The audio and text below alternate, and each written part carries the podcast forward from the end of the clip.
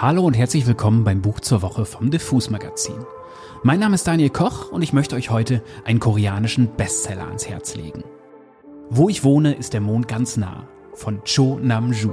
Der Roman erscheint am Donnerstag im Kiwi Verlag in der Übersetzung von Jan-Hendrik Diaz.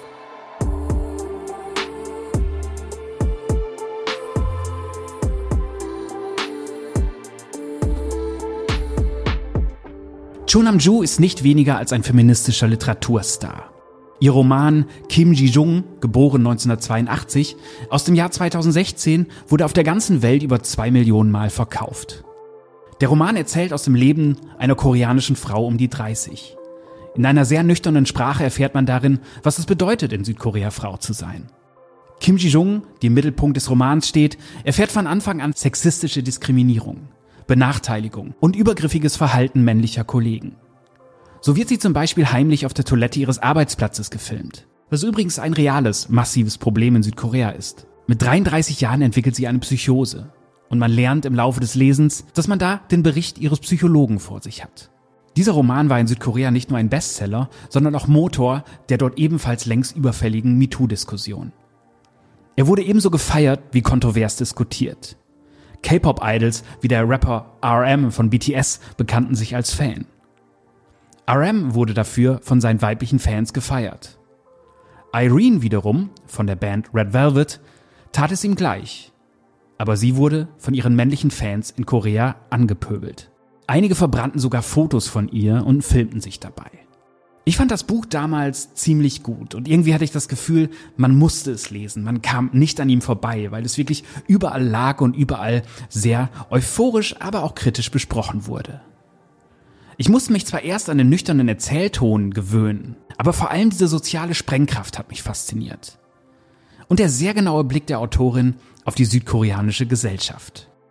Nach einer Kurzgeschichtensammlung namens Miss Kim weiß Bescheid hat Jo Nam-ju nun also wieder einen Roman draußen.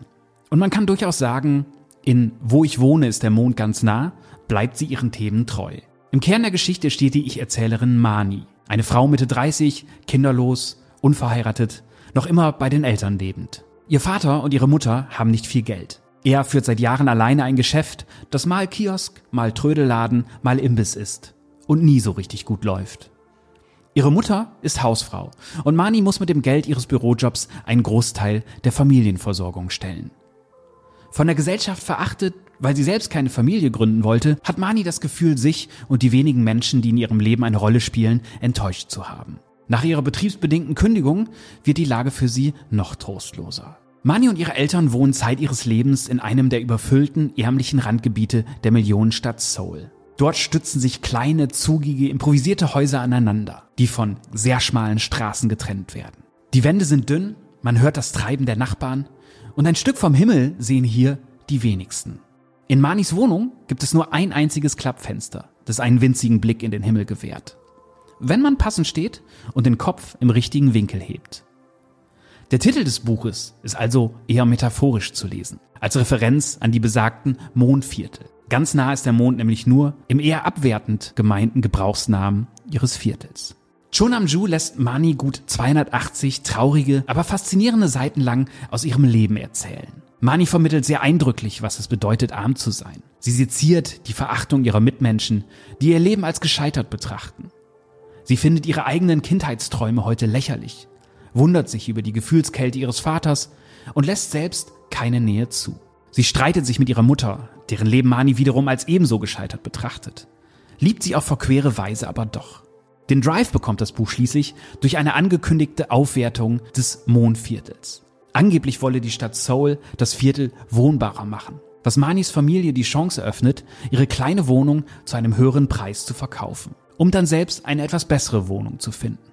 Das moralische Problem dabei, Mani erfährt schon bald, dass die Sanierung nicht stattfinden wird was der sehr gutmütige und nette Käufer allerdings noch nicht weiß.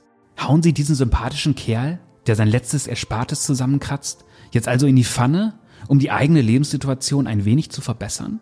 Ich muss zugeben, das alles klingt, wenn ich es hier jetzt so nacherzähle, etwas trist, nach Poverty Porn oder so. Aber ich möchte euch jetzt mal einen Part vorlesen, der, glaube ich, recht deutlich zeigt, was die Qualität dieses Buches ausmacht. Die Ich-Erzählerin Mani sitzt da gerade mit ihrem Vater bei einem Bier im Imbiss. Und die beiden reden über die Pläne in Sachen Wohnung. Zumindest am Anfang. Wenn man spät in der Nacht im Bus oder in der U-Bahn-Linie 1 nach Hause fuhr und aus dem Fenster sah, dann sah die nächtliche Stadt aus wie ein Bogen Millimeterpapier, auf dem unzählige kleine Lichter leuchteten. Ein regelmäßig gezeichnetes Viereck, darin hier und da blinkende Lichter, wie geheime Signale. Ein Licht erlosch, ein anderes ging an. Wieder andere erloschen. Was wollte dieses gelbe Viereck mir sagen? Selbst wenn wir unser Haus noch so teuer verkaufen, sagte mein Vater, das bringt doch höchstens ein paar Groschen ein. Selbst wenn wir unser Haus noch so teuer verkaufen, sagte ich zu meinem Vater, das bringt doch höchstens ein paar Groschen ein. In welche Hochhauswohnung könnte man denn von dem Geld schon ziehen? Ich habe mir mal ein paar Objekte angeschaut, die Herr Yu mir genannt hat. Eines gefiel mir ganz gut. Mit dem Bus muss man nur einmal umsteigen. Dann ist man schon im Sauler Stadtgebiet. Dann ist man schon im Sauler Stadtgebiet. Mit anderen Worten, wir würden aus Seoul wegziehen. Vielleicht würde ich also meine Heimat, den Ort, wo ich geboren und aufgewachsen war, verlassen. Na und wenn schon. Warum war ich eigentlich nie auf den Gedanken gekommen, aus Seoul wegzugehen? Es gab in Seoul nichts, womit ich mich verbunden gefühlt hätte. Mein Leben bestand darin, nachts zu schlafen und tagsüber die Decke anzustarren und dumpfen Gedanken nachzuhängen oder Gymnastik zu machen oder beim Lesen eines Buches einzunicken oder mir, wenn ich Hunger bekam, Reis oder Toastbrot oder Instantnudeln in den Mund zu stopfen. Da wäre es vollkommen egal, ob ich in Seoul oder in Busan oder in Incheon oder in Luxemburg oder in Buenos Aires lebte. Wann hast du das denn alles herausgefunden? fragte ich meinen Vater. Zwischendurch, wenn gerade keine Kunden da waren, ob man die Zeit, die er gebraucht hatte, um den Bus zu nehmen, umzusteigen, in die Vororte zu fahren, sich beim Immobilienmakler zu informieren und Wohnungen anzuschauen, wirklich als zwischendurch bezeichnen konnte, erschien mir fraglich. Ganz schön langes zwischendurch. Nun saßen der betrübteste Vater und die betrübteste Tochter von ganz Seoul einander gegenüber, einen Teller getrockneten Seelachs zwischen sich. Der Vater, der als Inhaber eines Imbissladens, wo es von Fliegen wimmelte wie nirgends sonst, jeden Abend, bevor er seinen Laden verließ, mit der gleichen Selbstverständlichkeit, mit der er den ganzen Tag Reiskuchen umdrehte und sein Geschäft betrieb, seinen Magen mit dem füllte, was von den Reiskuchen und vom Frittierten übrig geblieben war, und eine herumgammelnde Tochter, die weder Freunde noch Ehemann noch Arbeit hatte und der es vollkommen gleichgültig war, wohin sie vielleicht gehen würden. Nur das Bier wurde weniger. Der Fisch blieb unangerührt. Der Trockenfisch, der dort stand und allmählich kalt wurde und immer zäher und fester. So wie unser Leben. Mach einfach, was du für richtig hältst, Vater. Ich bin mit allem einverstanden. Vater nickte und steckte sich ein Stück von dem getrockneten Seelachs in den Mund. Auf dem Fisch herumkauend sagte er, ich hab dich das immer schon mal fragen wollen. Plötzlich wurde ich nervös. Was hatte er mich fragen wollen? Erst nachdem ich ihn nach einigem Zögern mehrmals gefragt hatte, machte er den Mund wieder auf. Warum nennst du mich eigentlich Vater? Mir gingen 50.000 Gedanken durch den Kopf. War er betrunken? Das fehlte noch. War ich etwa nicht seine Tochter? Sollte jetzt in Soap-Opera-Manier irgendein Geheimnis im Zusammenhang mit meiner Geburt gelüftet werden? Mama, dann hattest du ja eine viel coolere Jugend, als ich gedacht habe. Wieso ich dich Vater nenne? Weil du mein Vater bist. Ich meine, warum nennst du deine Mutter Mama und mich Vater? So nennst du mich seit du klein bist.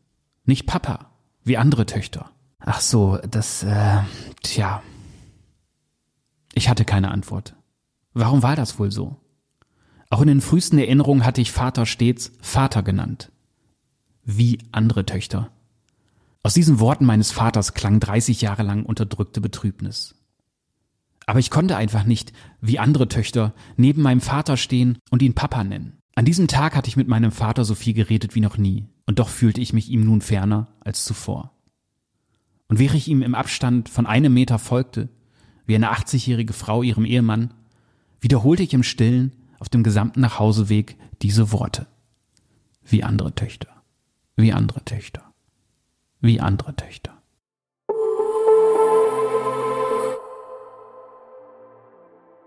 Ihr merkt schon, man sollte sich Taschentücher bereitlegen, denn dieses Buch zerquetscht euch mit Szenen wie dieser ganz langsam das Herz.